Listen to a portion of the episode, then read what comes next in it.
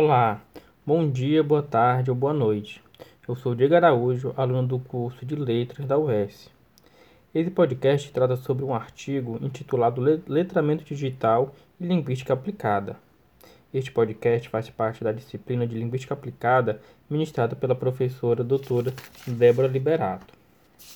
Como já foi dito, é, esse podcast ele vai se basear nesse artigo, Letramento Digital e e linguística aplicada. E, e para começar o, o artigo, ele, ele vai logo questionar o que é letramento. Ele vai questionar justamente essa definição tradicional que a gente tem como letramento. Quando falamos em letramento, vem logo a nossa, a nossa cabeça o ato de ler e escrever. Mas será apenas isso? Em vários Existem vários estudos sobre letramento, letramento digital, multimodal, visual, crítico, literário, etc. Cada um desses estudos situa a leitura e a escrita em um contexto social. Tendo apenas essa definição escolar sobre letramento, acabamos fazendo uma dicotomia entre alfabetizado e não alfabetizado, letrado e não letrado, e esquecemos dos letramentos familiar, religiosos, profissional e esses letramentos que não vêm da escola não podem ser descriminalizados. Na verdade, esses outros tipos de letramento eles são tão importantes como o, o letramento familiar, como o letramento escolar. E a gente vai começar a, a ver um, um pequeno percurso histórico de como surgiu o, let, o, o letramento digital. Quando a gente, pensamento, quando a gente pensa em, um, em letramento digital, a gente tem que ter ideia que surgiu com, a, com o advento da tecnologia. Né? Então, segundo Belchau, o surgimento do termo letramento digital começa na década de 60, com o surgimento das ferramentas digitais.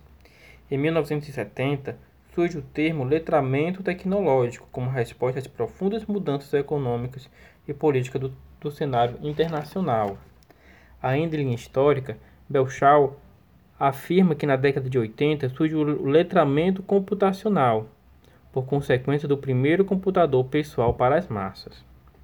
O surgimento do termo letramento digital ele retoma em 1980. Esse termo surge para se referir à habilidade de ler e compreender informações em formato de multimídia e hipertexto.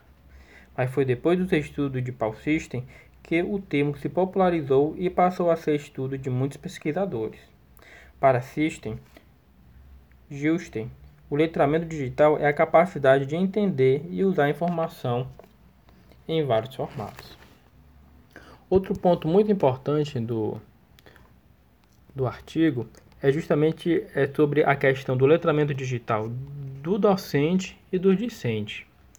Esta pandemia ela acentuou muito justamente a questão, a posição do, do professor porque muitos professores é, se, se, se denominam como analfabeto digital.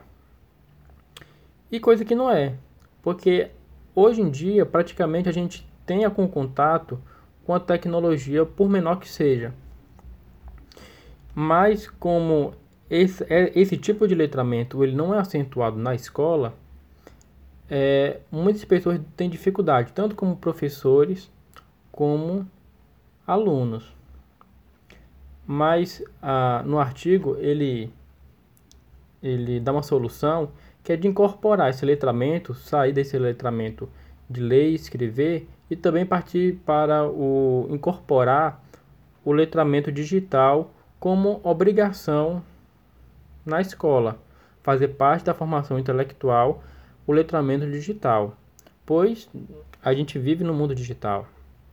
E, e nada mais coerente do que os alunos, desde do, de, do começo da, da sua idade escolar, ter esse tipo de letramento. E é isso. O, o artigo praticamente trata sobre isso, sobre o, o, o que é o letramento, sobre esse contexto, essa linha do tempo histórico e a questão do professor e o aluno e o letramento digital.